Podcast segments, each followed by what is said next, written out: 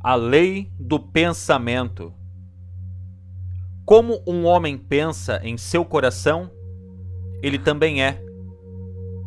Provérbios capítulo 23, versículo 7. Para a pessoa comum, a vida é um enigma, um mistério profundo, um problema complexo, incompreensível. Ou parece ser, mas se torna muito simples quando se obtém a chave. Mistério é apenas outro nome para a ignorância. Todas as coisas são mistérios quando não são compreendidas. Mas quando entendemos a vida, ela não parece mais misteriosa. O homem é um ser progressista, uma criatura de crescimento constante. Reside diante de um oceano ilimitado de progresso a ser navegado e conquistado apenas pelo desenvolvimento e cuidado de seus poderes inerentes. O progresso do indivíduo é largamente determinado pelo seu estado mental dominante, porque a mente é o fator básico e o poder governante em toda a vida do homem. É preciso ter atenção ao estado mental predominante, pois ele regulará a ação e direção de todas as forças faculdades e poderes cuja soma inevitavelmente determinará muitas experiências particulares e o seu destino pessoal.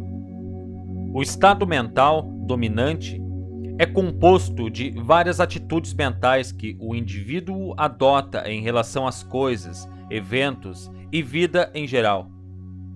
Se suas atitudes são mentalmente amplas, otimistas e fiéis à vida, seu estado mental predominante corresponderá e exibirá uma tendência altamente construtiva e progressiva. Como quase todas as forças da personalidade funcionam através da mente consciente de uma forma ou de outra, e como os atos mentais e físicos diários são amplamente controlados pela mente consciente, então se torna óbvio que o estado mental principal irá determinar a direção em que o poder do indivíduo deve seguir. Se o seu estado mental regente for ascendente para cima, isto é, aspirante, harmonioso e positivo, todas as suas forças serão dirigidas para canais construtivos. Mas, se seu estado de espírito for descendente, em tendência para baixo, isto é, discordante e negativo, então quase todas as suas forças serão mal orientadas. É evidente, portanto, que, de todos os fatores que regulam a vida e a experiência do homem, nenhum exerce, talvez, uma influência maior do que o estado mental dominante. As atitudes mentais são resultado de ideias, e estas têm sua origem em pontos de vista. Portanto, buscando pontos de vista verdadeiros e naturais, pode-se obter as melhores e mais superiores ideias, e estas, por sua vez, determinarão o estado predominante da mente. Estamos propensos a acreditar mais no que vemos. As evidências do sentido são os únicos fatos que alguns aceitam, mas agora vamos perceber mais e mais que é o que acreditamos que determina o que veremos. Em outras palavras, acreditar é ver. Derrotas e falhas são, em grande parte, devidas à cegueira mental. Se alguém vivesse apenas pela visão física, o mundo dele seria muito pequeno. Se o homem vive de acordo com os seus sentidos, seu maior sentido será o da visão Assim, todo o nosso mundo se estenderia apenas até onde pudéssemos ver. Se acreditássemos no testemunho de nossos olhos, aceitaríamos muitas condições que não são verdadeiras. Por exemplo, se você olhar para um trilho de trem, observará que, a certa distância, os dois trilhos se tornam um só ponto. Os trilhos se unem convertendo-se em um. Mas o que seus olhos viram não é verdade. Você já testemunhou algum navio afundando lentamente conforme o mesmo se afastava do porto onde você o observava? Aquele navio não estava afundando. Nossos olhos é que enxergam uma mentira. Quando você está preocupado com algum obstáculo ou problema, apenas lembre-se de que pode ser uma ilusão dos sentidos. Talvez não seja verdade, de acordo com a lei. Na verdade, não são seus olhos que enxergam. Eles são como um par de janelas. Na parte de trás da janela há um refletor, e este refletor forma uma imagem do que você vê e configura uma corrente de onda. Esta corrente de onda segue ao longo de fios finos chamado de nervos. Isso retransmite a imagem de volta ao cérebro.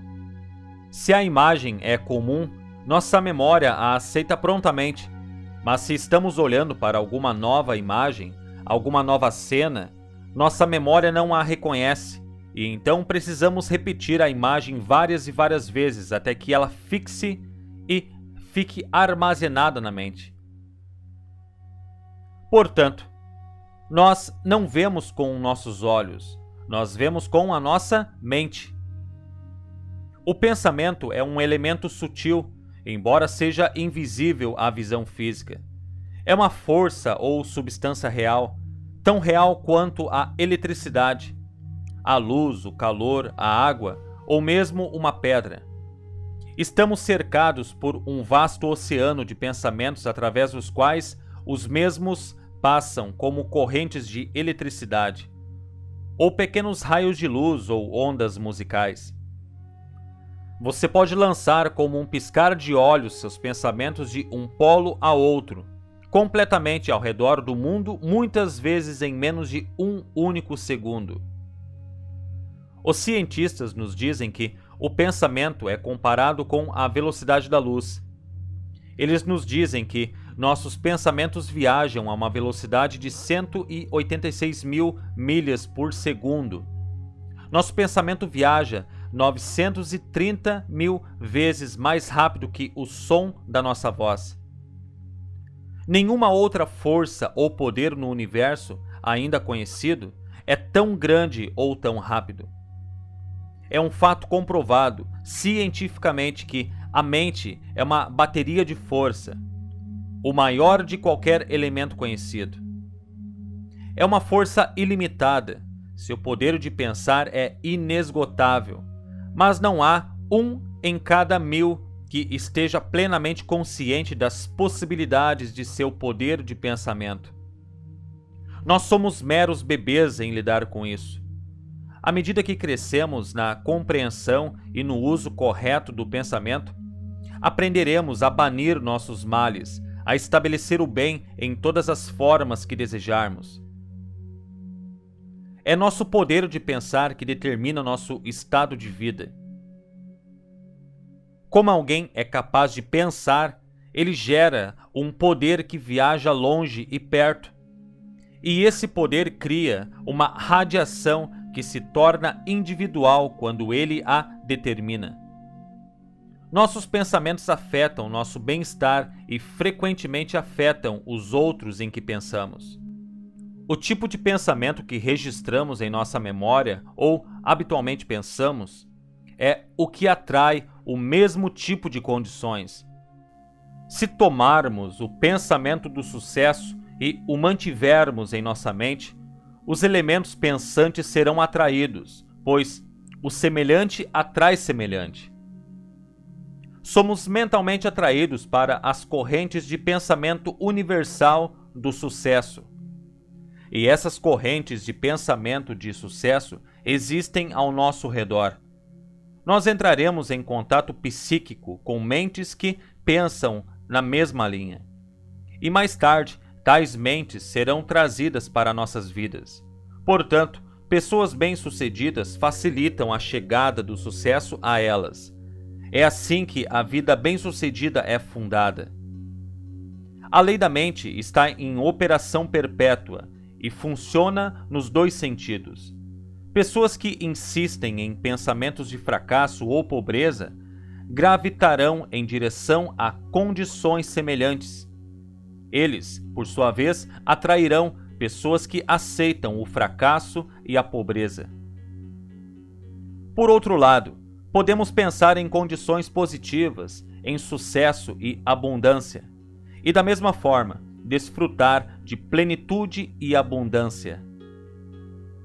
O que a mente mantém dentro de si assume sua forma no mundo exterior. Alguns pensam que devemos lidar com duas forças, isto é, para atrair o bem, devemos eliminar o mal. Mas isso não é verdade. Por exemplo, se estivermos com frio, não trabalhamos com o frio e calor para nos aquecermos. Construímos um fogo e, ao nos reunirmos em torno desse fogo, aproveitamos o calor que se prolonga e aquece. À medida que construímos calor, o frio desaparecerá, pois o frio é a ausência de calor. Para nos aquecer, damos todo o nosso pensamento às coisas que tendem a criar calor. Nós ignoramos o frio em pensar em calor e em trazer o calor. Prosperidade e pobreza não são duas coisas. Eles são apenas dois lados de uma mesma coisa. Eles são apenas um poder usado de forma correta ou de forma errada. Não podemos pensar em abundância e depois nos preocupar com as condições desfavoráveis que podem estar aparentes. Quando pensamos unicamente em abundância, a falta, que é o seu oposto, será esquecida e desaparecerá. Todos os nossos pensamentos devem ser dirigidos àquela coisa que desejamos, para que o nosso desejo possa ser realizado. Nosso método não é manipular dois poderes. Não é lidar com o bem e com o mal, o certo e o errado, a prosperidade e a pobreza. Mas ao seguirmos a lei do bem e nos determos naquilo que é bom, iremos realizar e conquistar somente coisas boas. A força da mente está criando continuamente, assim como um solo fértil. Para a natureza não existe diferença entre a semente de uma erva e a semente de uma flor. Ela produz e faz com que as duas sementes cresçam. A mesma energia é usada para ambos. Da mesma forma é a mente. A mente cria o bem ou o mal. São suas ideias que determinam o que será criado. Um fazendeiro que morava em Nebraska e viera de uma pequena fazenda na Pensilvânia anos antes, nunca conseguiu se ajustar ao uso do binder, uma máquina que cortava e empacotava grãos. Ele estava acostumado ao berço da velha mão e amarrava seu grão à mão. Repetidamente, ele disse aos seus amigos: Esse empacotador vai me pegar ainda. Ele ficava com medo toda vez que ele subia em seu assento. Um dia, enquanto eu estava lá, seus cavalos dispararam com ele e ele foi jogado para dentro da máquina. E assim como Jó, seus medos vieram sobre ele. Levou apenas alguns anos para trazer à realidade os medos que ele subconscientemente tinha criado e aceitado. Nossos medos podem fazer muito para nós, que devemos ser mais cuidadosos com o que tememos e nos preocupamos. Anos atrás, quando a epidemia de gripe se espalhava em todo o país e muitos estavam morrendo de peste, um jornal publicou um item interessante em negrito, o título dizia: Não tema a gripe. Era a legenda de um artigo escrito por um médico local que explicava que o medo era o maior inimigo da humanidade e que teria uma tendência a quebrar a resistência mental de uma pessoa e torná-la mais suscetível à doença. O mundo está percebendo cada vez mais que não nos atrevemos a pensar em qualquer medo de que venha sobre nós. Tudo o que pensamos em nossas mentes deve crescer. Porque você acha que o fazendeiro sai para limpar seu jardim e trabalha tediosamente para eliminar todas as ervas daninhas? porque ele sabe que, se não limpar as ervas daninhas, elas crescerão mais fortes e mais duras, sufocando assim sua colheita. Se alguma condição nos prejudica, talvez seja uma erva daninha que deve ser arrancada. É importante saber que a condição é o efeito que vemos, não é a verdadeira causa que vemos. Procure com cuidado no seu profundo armazém mental para descobrir o que é essa causa. Se não podemos discernir, há outros que podem. Então, elimine a causa substituindo-a pelo tipo certo de pensamento.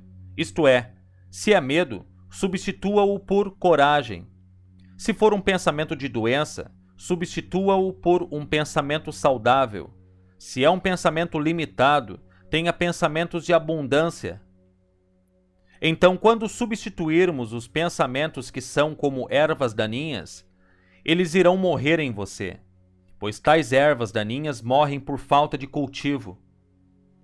Enquanto permitirmos que as coisas pareçam reais para nós, estamos colocando nossa energia nisso. Estamos alimentando isso. Nós estamos mantendo isso vivo. Estamos colocando nossa fé nessa coisa. Gostando ou não, e ela deve crescer naturalmente, pois a lei do crescimento está sempre trabalhando para produzir qualquer semente que plantemos. Nos meus tempos de escola, eu lembro que alguns de nós foram levados em uma festa de trote. Era um assunto puramente fraternal. Então nós devíamos ser iniciados e marcados. Quando chegaram ao meu amigo, disseram-lhe para tirar a camisa. Ele estava com os olhos vendados e eles iam marcá-lo com as iniciais do pedido. Eles o marcaram com cera quente de uma vela acesa. Agora você sabe que a cera caindo de uma vela não queimaria. Pelo menos nunca me queimou. Mas meu amigo estava tão excitado e nervoso que ele achava que eles estavam realmente marcando suas costas com um ferro quente. Depois que voltamos para nossos quartos no dormitório, vi em suas costas uma carta perfeita, como se tivesse sido queimada com ferro quente. O homem pode impressionar seu pensamento em substância informe e fazer com que a coisa em que ele pensa seja criada de fato. Meu amigo acreditava que ele estava sendo queimado e pensou com tanta intensidade que um vergão subiu em sua carne que durou dois dias. O homem está constantemente pensando. Ele pode mudar seu pensamento, mas ele não consegue parar de pensar. Esse poder pensante flui nele e através dele, como o próprio ar que respira.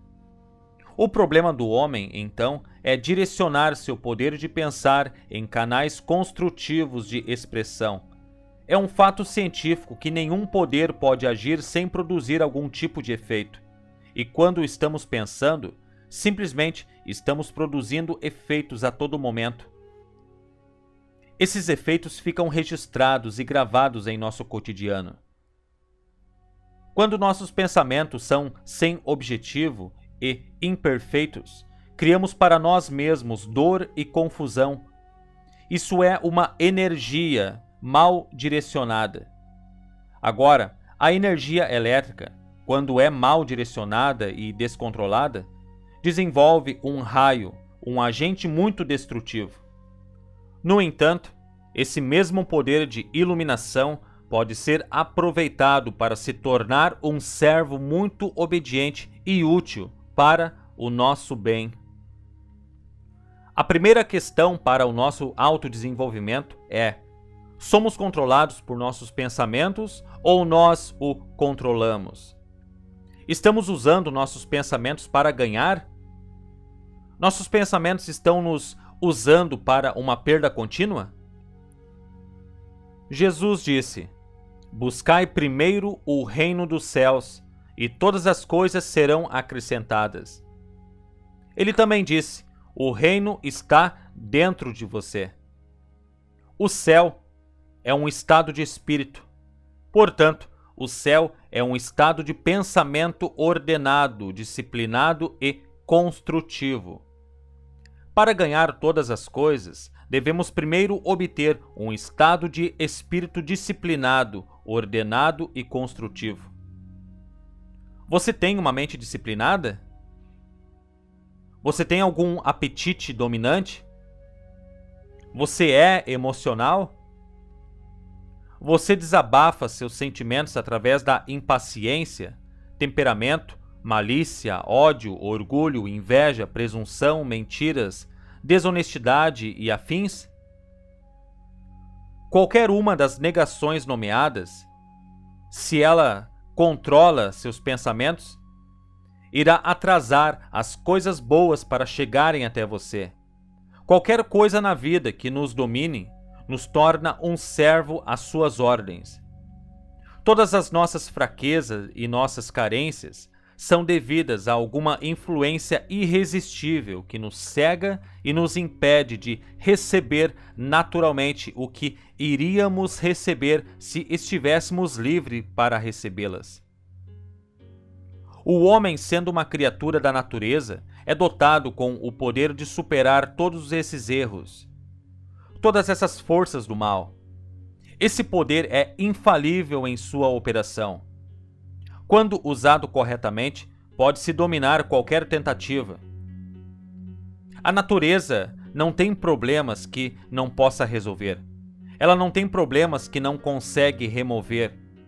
Todos os seus movimentos são governados pela lei da ordem e disciplina. O homem pode dizer e fazer o mesmo se quiser seguir a natureza. Se uma pedra é lançada no ar, ela cai novamente no chão. A lei diz isso. Pensamentos em nossas mentes são governados por uma lei com a mesma exatidão. A mente é a fonte e a causa das condições em nossas vidas. Portanto, é aqui que começamos a ajustar e a disciplinar nossos pensamentos a fim de estabilizar nossos negócios. O fato de que todo problema é mental é outra razão pela qual devemos aprender a controlar nossos pensamentos para determinar nossas vidas. Mas o nosso problema é mental? Vamos ver. Se desejamos ganhar riqueza, descobrimos que não é um lugar nem um ambiente. Se assim for, todas as pessoas de uma cidade seriam ricas e as pessoas de outra cidade seriam pobres. A riqueza não é o resultado de poupar ou economizar. A riqueza não se deve a nenhum negócio, pois os homens do mesmo ramo são pobres e também ricos. É algo dentro da mente do homem que faz a riqueza, e este algo na mente do homem é a qualidade e tipo de pensamentos que ele mantém aceso. Olhe para a natureza novamente. Nós vemos que ela tem todos os movimentos bem organizados. Uma flor cortada logo murcha e morre porque foi retirada da fonte de sua vida. Se um cachorro salta de um telhado de celeiro, ele cai e sofre dor por seu ato. O instinto adverte o cão para não abusar da natureza. Será que o leão faminto na floresta fica rugindo e fazendo muito barulho para encontrar sua presa? O instinto avisa o leão para ficar quieto, para roubar cuidadosamente sua presa, para perseguir sua refeição. Estas são amostras de ação organizada que é instintiva em qualquer animal. Este instinto deve ser respeitado pelo homem. Este é o método organizado, o método construtivo. Um método desorganizado seria destrutivo e negativo.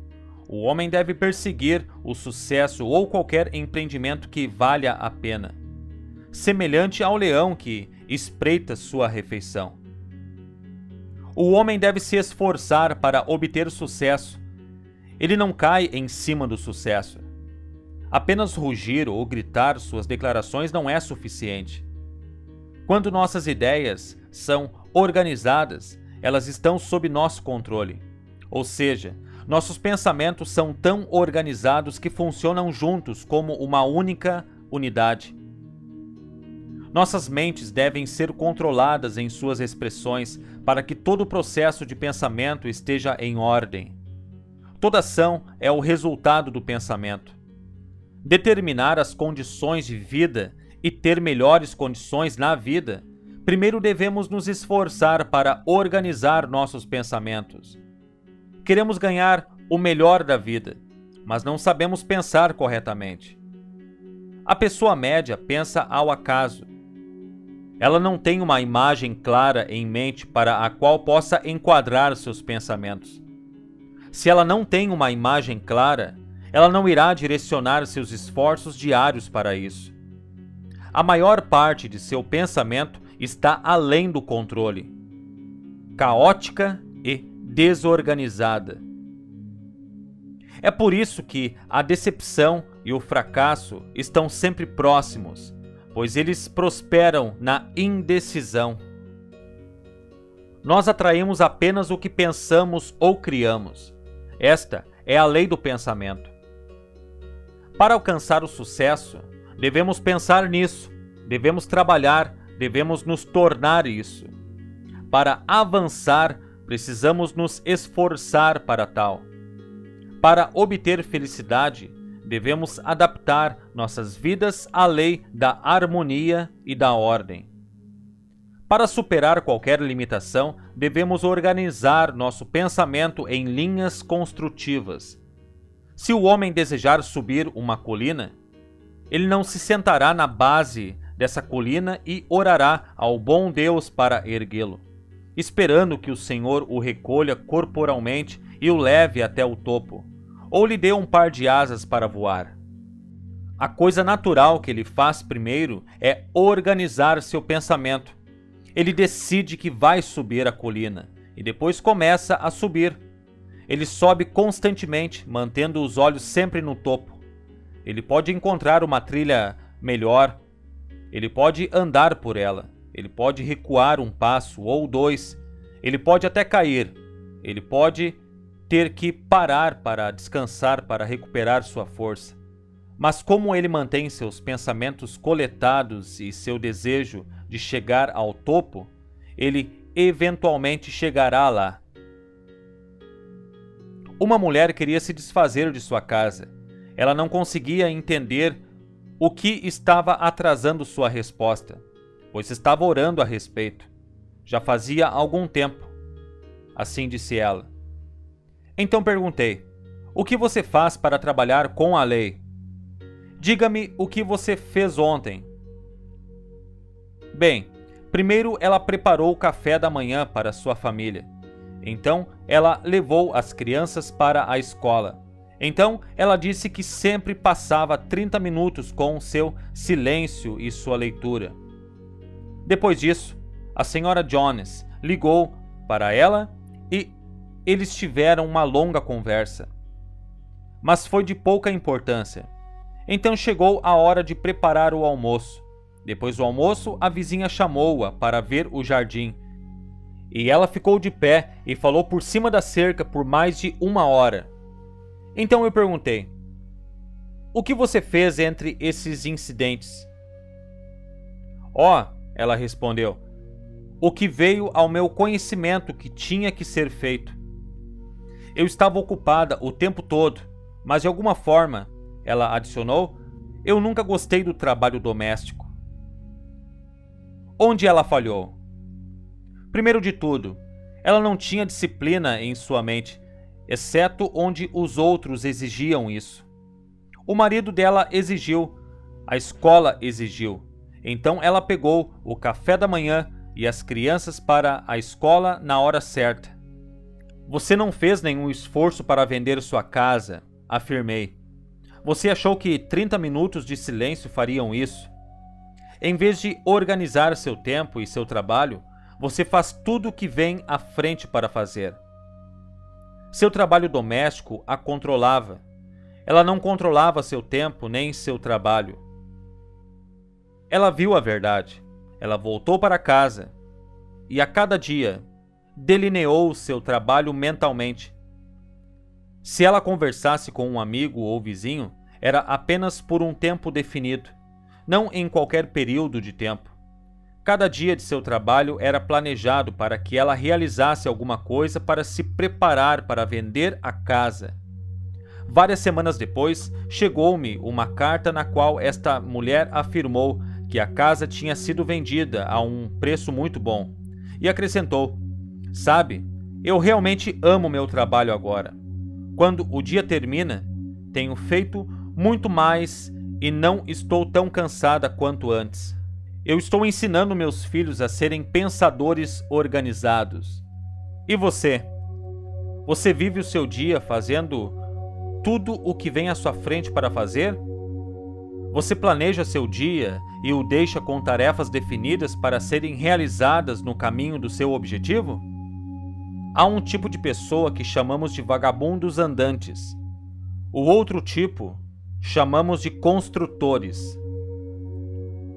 Um presidente de uma empresa automobilística, cuja produção de carros foi de 76 mil no ano passado, faturou mais de um milhão e meio. Como ele fez isso? Cada dia, ele cuidadosamente planejava o trabalho de forma que sua organização se tornasse cada vez mais disciplinada e cooperativa, até que eles trabalhassem como uma única unidade. Quando foi entrevistado, ele disse que planejou mais do que o trabalho necessário para que ele estivesse sempre certo de alcançar seu objetivo. Sabendo disso ou não, ele estava em sintonia com a lei do pensamento ordenado. Se temos algum problema, é porque não estamos controlando nossas ideias. A natureza não tem problemas porque trabalha com ordem e disciplina. O autocontrole consiste em uma direção de pensamento organizada. Isto é, começamos com um objetivo ou objetivos bem definidos. Pensamos nele continuamente, não apenas por 30 minutos. Planejamos nosso tempo e trabalho para preencher nosso dia tão cheio de deveres construtivos que não há espaço para tagarelice ou desperdício de qualquer tipo para entrar. Este desenvolvimento nos permitirá avançar firmemente para o sucesso. Quando todas as coisas estão em harmonia e ordem, os problemas deixarão de ser perplexidades e os mistérios deixarão de ser misteriosos. O conhecimento e a compreensão suplantarão o medo e a ignorância, e aquilo que era invisível se tornará visível o que era desconhecido se tornará conhecido. A vida com suas circunstâncias não é mais um enigma, mas uma interpretação clara da lei do pensamento. Somos de acordo com o nosso estado de pensamento. Nós atraímos apenas o que pensamos ou criamos. Pensamentos são coisas, eu acredito que os pensamentos são coisas. Eles são dotados de corpos e fôlego e asas. E que os enviamos para preencher o mundo com bons resultados ou resultados doentes. Aquilo que chamamos de nosso pensamento secreto acelera para o ponto mais remoto da Terra, deixando suas bênçãos ou suas aflições como se fossem rastros atrás dele. Construímos nosso futuro pensando pelo pensamento, para o bem ou para o mal, mas não o sabemos. No entanto, o universo foi forjado. O pensamento é outro nome para o destino. Escolha então seu destino e espere, pois o amor traz amor e ódio traz ódio. Henry Van Dyke